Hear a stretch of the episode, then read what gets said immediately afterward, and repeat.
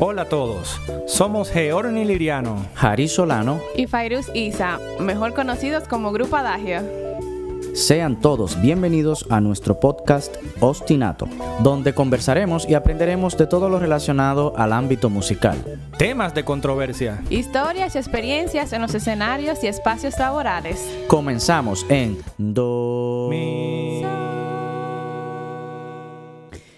Bienvenidos todos una vez más a nuestro podcast Ostinato. En el día de hoy tenemos una invitada muy especial, sobre todo para mí. Tenemos a mi querida profe, Yasmina Gavrilovich, desde Serbia para el mundo, quien eh, está radicada en la República Dominicana desde los años 90. Y hoy vamos a hablar un poquito de lo que es una carrera, por ejemplo, de un solista, obviamente visto desde el punto de vista pianístico, y muchas cosas más dentro del punto de vista del pianista. La maestra Yasmina, pianista yugoslavia, inicia sus estudios de piano en Belgrado a los 5 años de edad. Durante su época ganó varios premios en las competencias nacionales de su país. Por ejemplo, el premio especial en la competencia Ludwig van Beethoven en Belgrado y el premio de la, fu- de la Fundación Olga, ¿cómo se pronuncia el apellido? Mihailovic. Olga Mihailovich como mejor pianista joven de la temporada. Se gradúa de pianista en la Facultad de Música de la Universidad de Belgrado, donde obtuvo su maestría también, y posteriormente continúa sus estudios en Londres, con el renombrado maestro Kendall Taylor, y participó tres veces en los concursos del famoso pianista Aldo Ciccolini, como su estudiante más destacada. Desde su primer recital a la edad de 15 años, comenzó su carrera como solista. Ha, ha tocado casi en todas las orquestas sinfónicas y orquestas de cámara de Yugoslavia. Grabó su primer CD en 1990 eh, con el concierto de Haydn en Re mayor para piano y orquesta de cámara. Durante 15 años ha trabajado como profesora de piano en la Facultad de Música de la Universidad de Belgrado. Llega a nuestro país en 1994 y continúa sus actividades artísticas tocando como solista en diversas ocasiones con la Orquesta Sinfónica Nacional. Actualmente es profesora en el Conservatorio Nacional de Música. Bienvenida. Gracias. Bienvenida, profe. Gracias por aceptar esta invitación. Yo quisiera para empezar, profe, que nos, nos cuente un poco de cómo usted inicia en la música, o sea, eh, cómo usted empieza y un breve resumen de su historia allá, de sus estudios allá en, en Belgrado, ¿verdad? Ujú.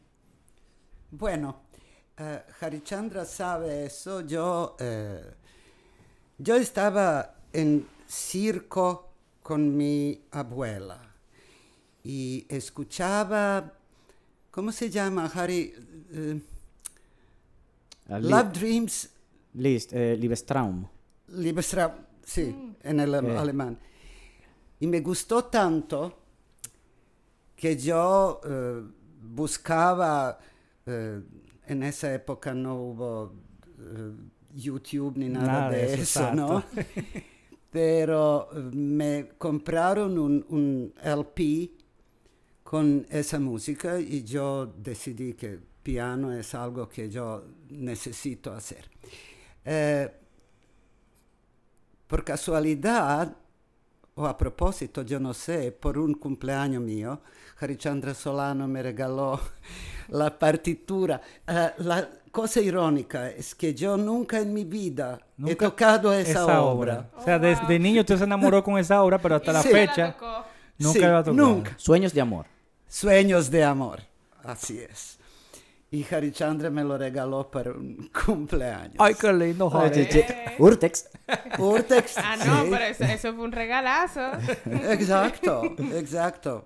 Porque él es mi, ¿cómo dices, Harry? Originale. Yo no, usted. Originanco. Originanco. Porque él comenzó conmigo con ocho años o algo. Algo ¿no? así, en escuela elemental de música, sí. Sí. Era un niñito. Y terminó conmigo en conservatorio, así que tenemos una historia. Así que eh, por ese sueño de amor, yo comencé a tocar piano. Y teníamos piano en la casa, así que yo comencé sola. Me encontraron, claro. Es una historia bastante aburrida. Digo, eso, Pero eso sus pasa padres- a todo el mundo. ¿Sus padres eran artistas o No, no, no, nadie? no, o sea, usted es la primera en su cí- círculo familiar que... Primero. Ay, pero mira.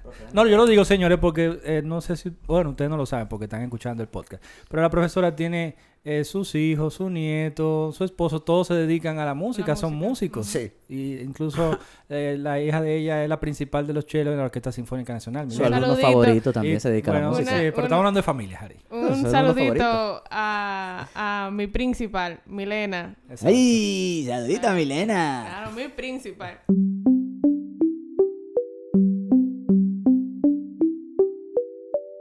Sabemos que Yugoslavia es Era. un país, era, Era. un país, sí, porque después se dividió en, Sí, en muchos. 200. Ajá. No, como en siete, como en siete fue. Eh, fue, un, eh, fue un país que estuvo siempre envuelto en guerras, en conflictos.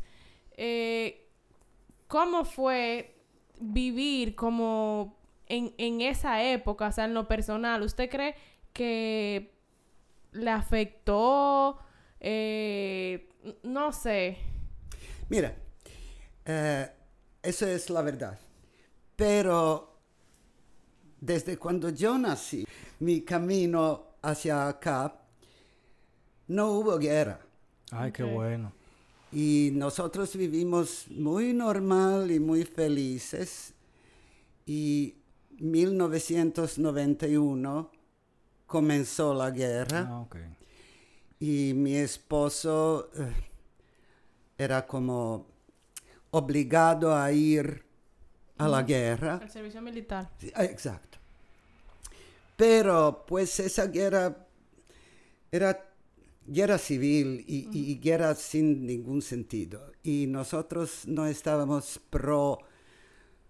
Era esa política de, de- de la época.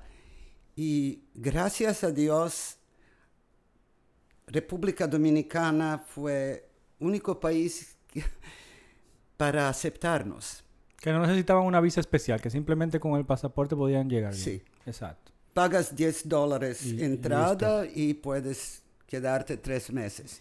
Que, eh, aportando ahí, según lo que usted me, me había contado antes ya, ella dice que este fue el único país que lo aceptó, porque usted me corrige. Sí. Según cuando veían la, que ustedes iban a otro lado, cuando veían su, par- su No, pasaporte, no. lo que sea, No podíamos ir. los rechazaban, no lo dejaban entrar. Claro. El único que tenía la frontera abierta era aquí. Era aquí, Exacto. exacto. Así que, digo, nosotros vinimos aquí por la guerra. Sí, eh, No. escapando del conflicto, claro. Exacto. Pero, eh, ¿sabes? Eso fue como temporal, Sí. ¿no? Pero tú llegas, no es fácil salir de tu país y con toda eh, Las dificultades. modestia. Ah, ok. Puedo decir que nosotros dos éramos estrellas allá. Ah, ok. Pero, y eso mi mamá era muy, muy... Orgullosa, estaba, se sentía bien. Sí, pero muy depresiva cuando salimos y cuando fuimos porque ella me dijo, tú vas a dejar todo eso para ir a hacer qué.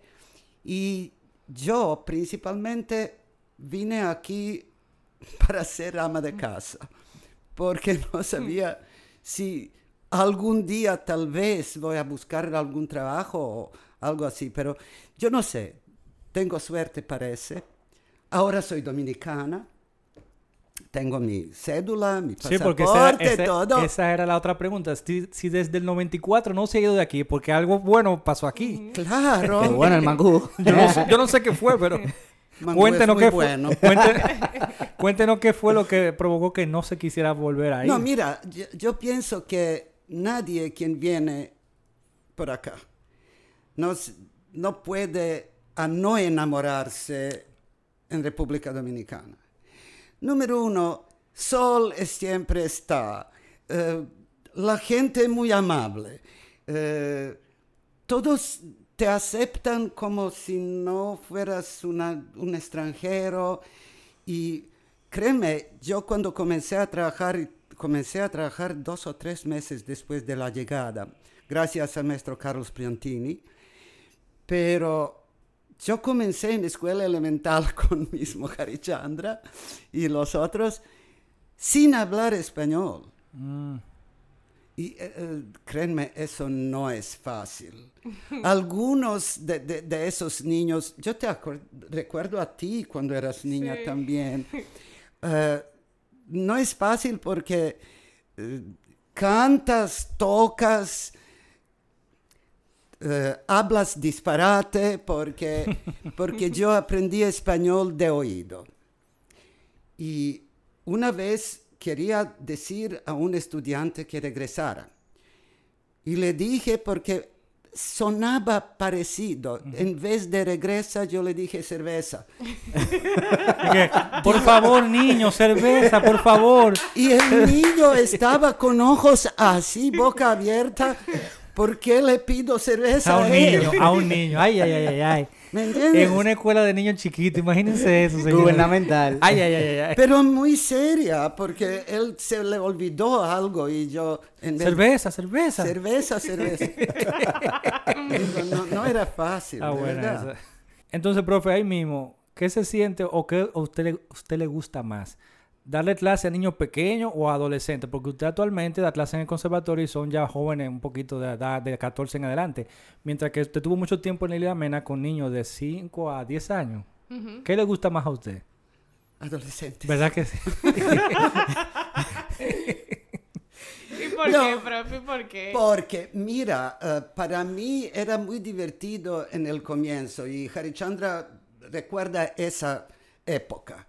Porque eh, yo estaba por 15 años profesora de la universidad. Y eso con niños chiquitos era muy divertido para mí en el comienzo. Ay, después, ¿sabes? Fue agotador. Es- eso, no, eso, yo, yo pienso que, mira, ni siquiera a mi nieto cuando era niño, no podía tratarle como un bebecito. No soy capaz de, de- de- de comunicarme con, con bebecitos. No, Sí, sí, sí, yo me imagino. No, y yo, yo, yo, yo siento igual. Yo doy clase a ambos, a ambas edades, a niños y adolescentes. Pero a mí me gusta más dar clase a adolescentes también por el nivel, porque uno, uno profundiza más las obras, como que uno, eh, cosas intelectuales, uno habla con los alumnos y cosas así más interesantes en esa parte. Bueno, yo prefiero a los niños. Pero Fairu, por ejemplo, prefiere 10 mil- Ella no le gusta dar clase a adolescentes, ella prefiere los niños 10 mil veces. Qué Es que- bien. Bien por Lo ti. que pasa es que los adolescentes también, eh, o sea, tienen su cosa buena porque uno puede profundizar, como ustedes dicen, más sobre temas, pero también los adolescentes tienen un carácter que yo no tengo paciencia. O sea, yo para los niños sí, yo le puedo explicar la cosa de 10.000 maneras, pero para un adolescente, mm, mm. y como, como la manera en que responde, Sí, pero, yo como que me... Adolescentes tienen su carácter, ¿no? Ujú, Pero los niños tienen padres. Ah, ok. Es verdad. Es, Sí, eh, es buen otra punto. cosa, sí. Buen punto. Sí. Eh, diablo, qué comparación, sí. Ok. Bueno, profe, ahora sí, vamos a ir hablando un poquito de cómo se fue sumergiendo en el mundo ya de los conciertos, de los recitales, de ser solista. ¿Cómo comenzó eso? Mira, eh, en mi época de niñez eh, hubo una influencia muy fuerte de escuela rusa en nuestro país. Y teníamos muchísimos rusos quienes escaparon de Unión Soviética y venían a nuestro país. Y escuela rusa es muy fuerte pero muy fuerte. Eso es así, practicar, practicar, practicar, enseñar.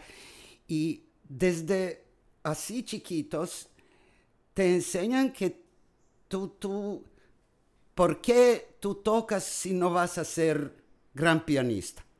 ¿Me entiendes? Wow, pero mira, ¿Qué mentalidad? no, es fuerte. Es muy fuerte, muy fuerte. Y desde, yo no sé, mi primera competencia fue cuando yo tenía nueve años o algo. ¿Y se recuerda que tocó? Sí, concierto de Haydn. Sí. Concierto de Haydn a los nueve años. Nueve años. Sí, ¿Re mayor? sí. Oh, wow. Si profesor te anima de una manera como no solo eh, disfrutar tu presencia en el escenario, sino disfrutar tu práctica. Eh, cuando te enseñan qué tienes que buscar, cómo, cómo eh, analizar cada obra y, y profundizar cada obra, tú, tú puedes ponerte en el piano ocho horas sin, sin saber qué pasó. Sí, verdad, se va, se va rápido. Se va rápido. No, y si practicas como, sabes, dicen en mi país, eh, yo soy persona muy pro movimientos lentos en la música. Yo dije eso a Harichandra y él lo sabe, porque cuando él tocaba Sonata Moonlight de Beethoven, eh, donde hay ese tercer movimiento muy de muchas virtuosismo, ¿no? ¿Qué trabajamos más? Primer movimiento que, que se puede tocar primera vista, Meses. Primer movimiento. ¿verdad? Sí.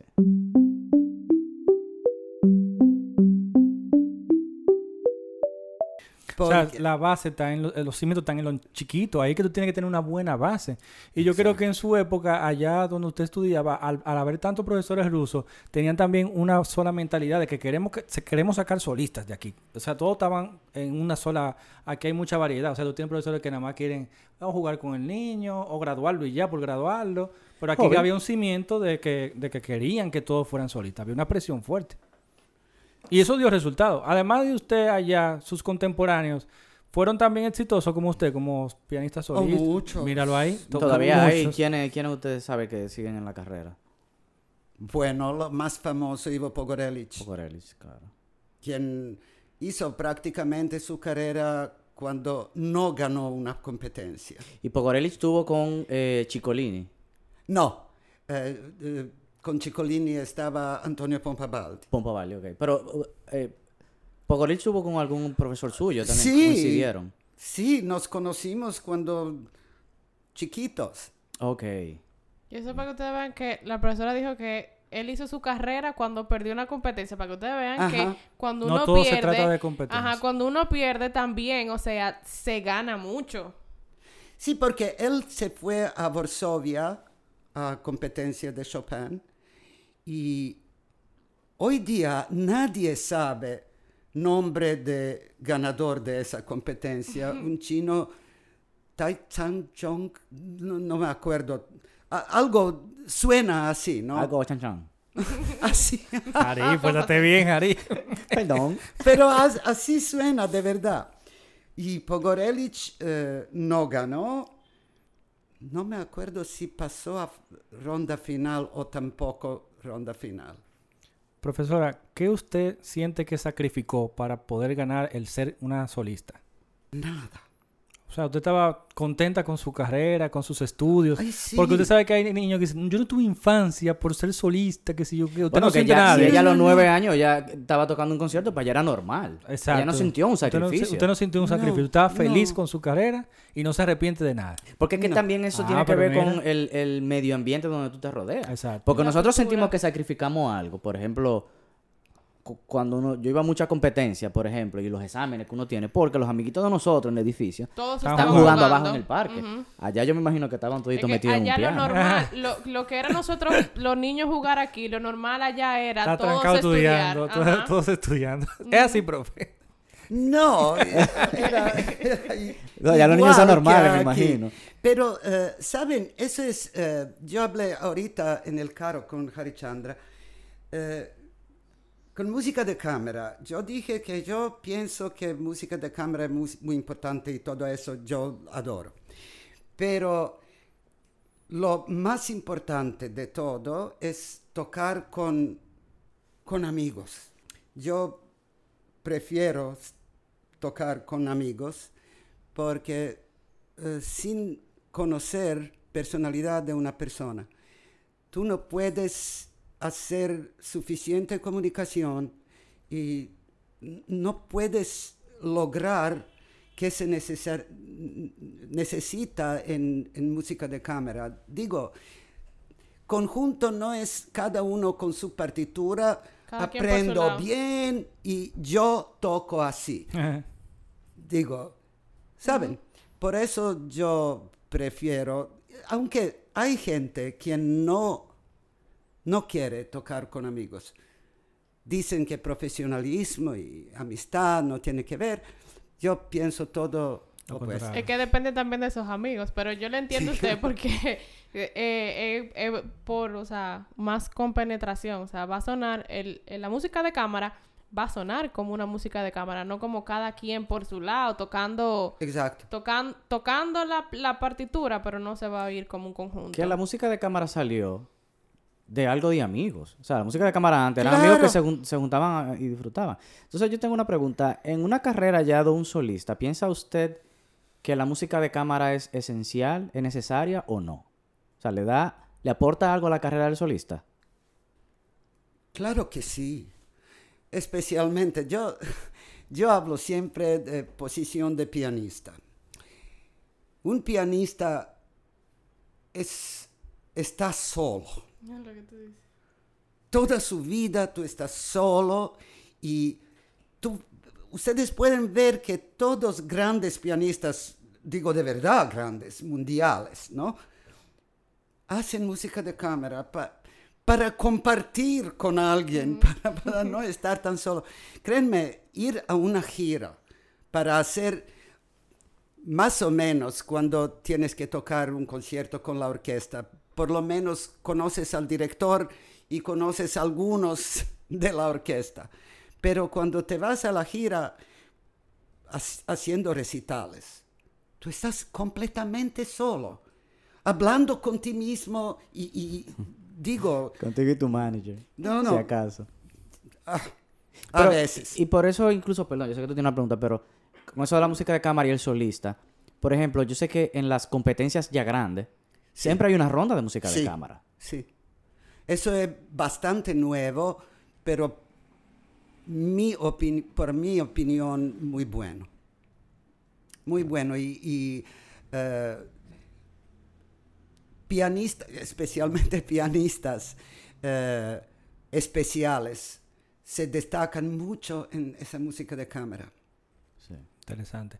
Eh, eh, usted dijo algo fuera del aire que me gustaría compartir otra vez, que fue que le preguntamos, ¿cuál es la diferencia de usted tocar con un público a usted tocar en una grabación en un estudio? ¿Cómo se siente usted con el calorcito de la gente o, sin ningún público? me siento horrible sin público. Porque eh, yo disfruto mucho mi práctica, pero eso es práctica.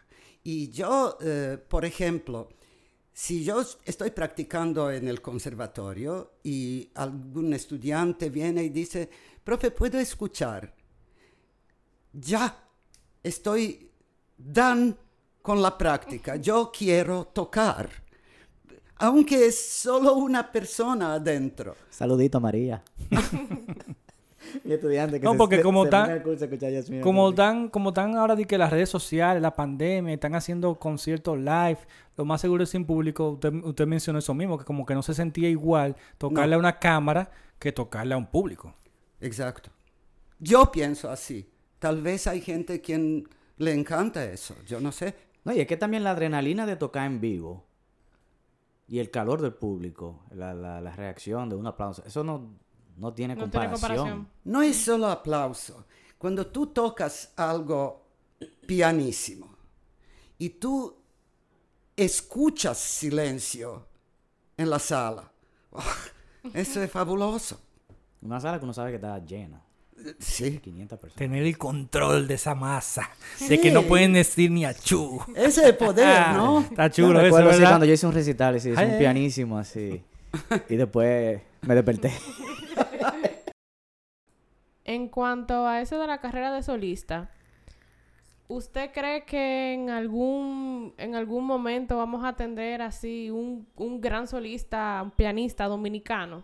Un nuevo solista. O un nuevo solista. Sí, porque tenemos, yo, tenemos como 10 o 15 años que no tenemos un hit así, pero yo sé que el profesor Ramón era muy bueno en su época. Ramón Que Díaz en paz descanse. sí, él hacía su... su- Dominicano, sí. ¿Y por qué, y por qué no lo hay ahora?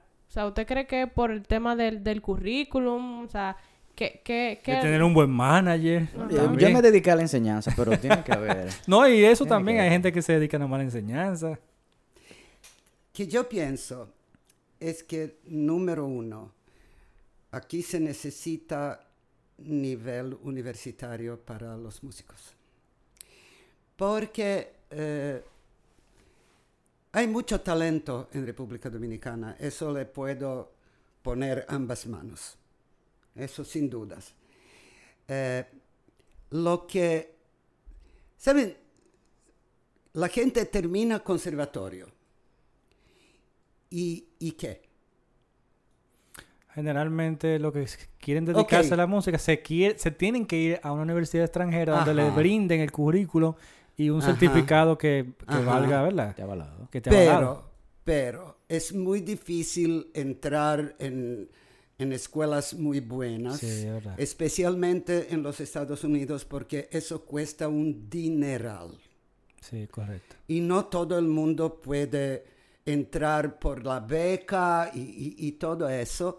Entonces la gente se va a diferentes escuelas, a veces no tan buenas, y después encuentran un trabajito allá y se quedan y son estadounidenses. Y, y yo, que yo pienso es que hoy día dinero manda y la gente joven quiere, quiere ganar su propio dinero y en la música eso no es tan fácil. Sí, porque al ser arte. Eso, uno debe amar eso, de verdad, Sí. No, una inversión, una inversión fuerte. para dedicarse. Pero yo, yo de verdad pienso que si, si uno, if you have a dream, Sí, hay que perseguirlo. Hay que perseguirlo. Y ahí va la pregunta. En su época, yo, yo creo que sí, no sé si se, se conteste solo, pero el Estado eh, apoyaba mucho las bellas artes, porque actualmente aquí el Estado, como que por arribita que apoya las bellas artes, aquí no hay un apoyo real. Entonces eso tiene mucho que ver con la producción de solistas y de músicos buenos. Exacto. Pero usted está de acuerdo en que en su época el Estado apoyaba Sí. mucho. Ah, que eso es, señores. Sí. Todo viene de Donde- arriba. Exacto, donde está, donde se aporte aquí en la plata para uno apoyar algo, eh, se hace realidad. Pero es que aquí el, el Ministerio de, de Educación de Ciencias Superiores, o sea, el ni siquiera tiene una universidad, no dan becas para música y Pero es lo para que te arte, digo. empezando por ahí. O sea, el, el apoyo del del Estado, lo que te digo. Si uno quiere ir a una universidad a estudiar, por ejemplo, a, a estudiar música o cualquier cosa, uno no puede porque no hay becas, no hay universidades. No, y lo malo es que estoy Sí. viendo un gran apoyo de parte del Estado a los influencers y a las redes sociales, en vez de poner ese, ese, ese capital a las bellas artes, que, que creo que, que, que subiría más el nivel de un pueblo. Dentro de la música clásica también hay un- una industria musical. O sea, la industria musical no es solamente de la música pop y lo que sería música eh, popular, así por así decirlo. Pero dentro de la música clásica también, si tú quieres tener tu carrera, hay una industria, hay, hay un porqué, cómo funciona todo, hay un business detrás de todo eso. Exacto. Por ejemplo, que veníamos hablando de Trifonov. Trifonov, obviamente, para tener su carrera como la tiene ahora, él tiene que tener un manager, él tiene que tener un equipo, seguro. Sí. Trabajándole todo eso, las giras, cómo se va a proyectar, la imagen que él tiene que dar. Esos público, videos de YouTube tan chulísimos, Los videos, modernos, que exactamente. ya no es el típico video tú tocando y ya, sino que hay una, una historia detrás de los videos de YouTube. Claro, hay un video, tú- no sé si te vio sigan esos videos tan chulísimos. el video del impronto de, de él mismo tocando Trifonov. Eso es una chulería. Sí. Esa es la nueva era de, de un solista, por ejemplo. Exacto.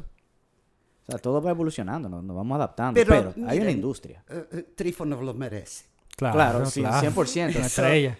Por ejemplo, Liszt fue de los primeros pianistas que andaba por toda Europa dando recitales como un showman. Él era una estrella en esa época.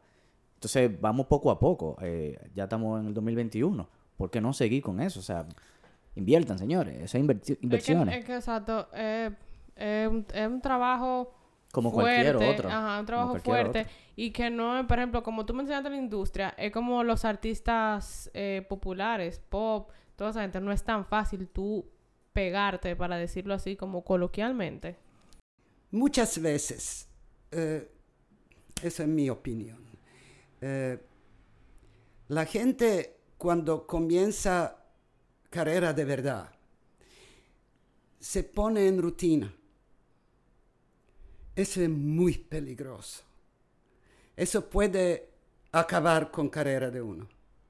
La rutina. Rutina, eh, pero rutina ve en que- tocar. Ajá, que lo ve como lo cotidiano y como que ya Como- como que... Todo tocas igual. Ah, ok, no ya entiendo. profundizas, Ya entiendo, sí. no, no haces... No se innova. Hablando de, de Trífono, él está cada vez cambi- mejor. y Sí, sí, cambiando. está cada vez mejor. Cambia tanto. Digo, yo estaba en último concierto cuando él tocaba número uno de Beethoven. Yo no soy muy fan de ese concierto, pero cuando él tocó, eh, eso fue del otro mundo. Yo estaba fascinada. De yo- verdad. yo le y él no siempre hace algo. No, eso es que. Pero se ve que ese tipo es totalmente dedicado a eso. ¿Sabes? No, no. Digo, cuando Él él- no, en- él no cayó en rutina, porque él No. puede hacer en piano que él quiere. Profe, vamos a hablar un poquito ahora de lo que es la disciplina de un solista. bueno, ella acaba de abrir los ojos, al que no la vio. Eh, ¿cómo, cómo, ¿Qué pasa en un día de un solista cuando no tiene un concierto? ¿Cómo son las horas de estudios La para rutina. mantener una rutina, un repertorio inmenso? Porque el que es solista tiene que dominar. mil obras, mil estilos, todos los compositores regularmente. Por esa misma razón, eh, solistas practican cuatro, cinco, seis horas al día, no porque necesi- necesitan subir su nivel técnico, porque ya uno lo tiene, ¿no? Pero para, para mantener la mente Fresca. Exacto. Y, y- y para, eh, especialmente eh, pianistas quienes tocan todo de memoria, ¿no? Y tener tanta música en la cabeza no es muy fácil. fácil. Por ejemplo, una vez yo eh, tenía una gira con un chelista norteamericano, eh, Flexman, y eh, él me mandó todas las partituras excepto una sonata de Haydn, porque no podía encontrarlo. Y yo llegué a, a la ciudad donde teníamos que tocar y él me entregó la partitura. Eh, yo no soy muy buena en primera vista, puedo decir que soy muy mala, pero eh, puse mi, mi mente en 200 kilómetros por hora y porque no hubo ningún piano. Yo tenía que sentarme en mi eh, hotel leyendo la partitura sin instrumento y todo eso, ensayo general y concierto. Digo, Y quedó, quedó. quedó, O sea, Ay, ay, ay. Quedó. Esa es la carrera de solista, estar usted preparado hizo para eso. Una Claro. práctica, una práctica mental que, Exacto. que eso es muy importante. Somos, Eso, ya, o sea, somos jasminos. es- que- eso, pero- eso Claro. Es lo que digo, esa es la formación de un solista, porque un músico de orquesta tal vez no puede hacer eso que hizo ella, porque ella No. tiene un entrenamiento especial para que poder lidiar con esas dificultades. Sí, pero le puedo decir, eso era una sonata de Haydn. Pero si fuera una sonata de Rachmaninoff, créanme, eh, eh, no es es mucho más no complicado, claro. Más voces, más, más polifonía, en más de todo. época, de todo, exacto. Y usted, te- usted tiene, o me imagino que tiene, alguna rutina antes de un concierto, de un recital. Bueno, eh, saben, cada uno tiene su propia rutina antes de recital. Yo estoy todo el tiempo con el piano. Ah, yo conozco la gente, mis amigos, también pianistas, quienes en día del concierto no pongan un dedo al piano. Yo no puedo, yo podía morirme de nervios. sí. Así que eso depende de uno. Y, y, y, y, por ejemplo, ¿qué usted practica el, el- en el día an- antes del, del concierto? Porque yo he visto que hay solistas, ¿verdad? Que se ponen a practicar cualquier otra cosa, o sea, técnicas, o, o sea, para resumir, pa- empe- para que la gente entienda qué técnica, por ejemplo, escalas, estudios, nada de lo que van a tocar en Ese ese, momento, ese día. ¿Qué, qué usted, usted practica, hace, o sea, qué usted practica? Ah, sí, toco con la orquesta. Practico antes de salir al escenario comienzos de cada movimiento. Eh, y no practico. Lo pone a sonar. Lo repasa. Le repaso y, y- y trato a ponerme en carácter y en, en- en fraseo y cómo practico todo. ¿Cómo voy a comenzar? Claro, claro. ¿Me entienden? Y cuando comienzas, ya estás en eso, eso sigue. Yo, yo no puedo practicar escalas antes de, de salir porque... por- Va a ¿Para estar qué? en o- sea, va a estar en otra sintonía. Tiene sentido lo que usted dice. Va a estar en otra sintonía. O sea, porque si usted va a tocar un concierto, ¿qué es lo que...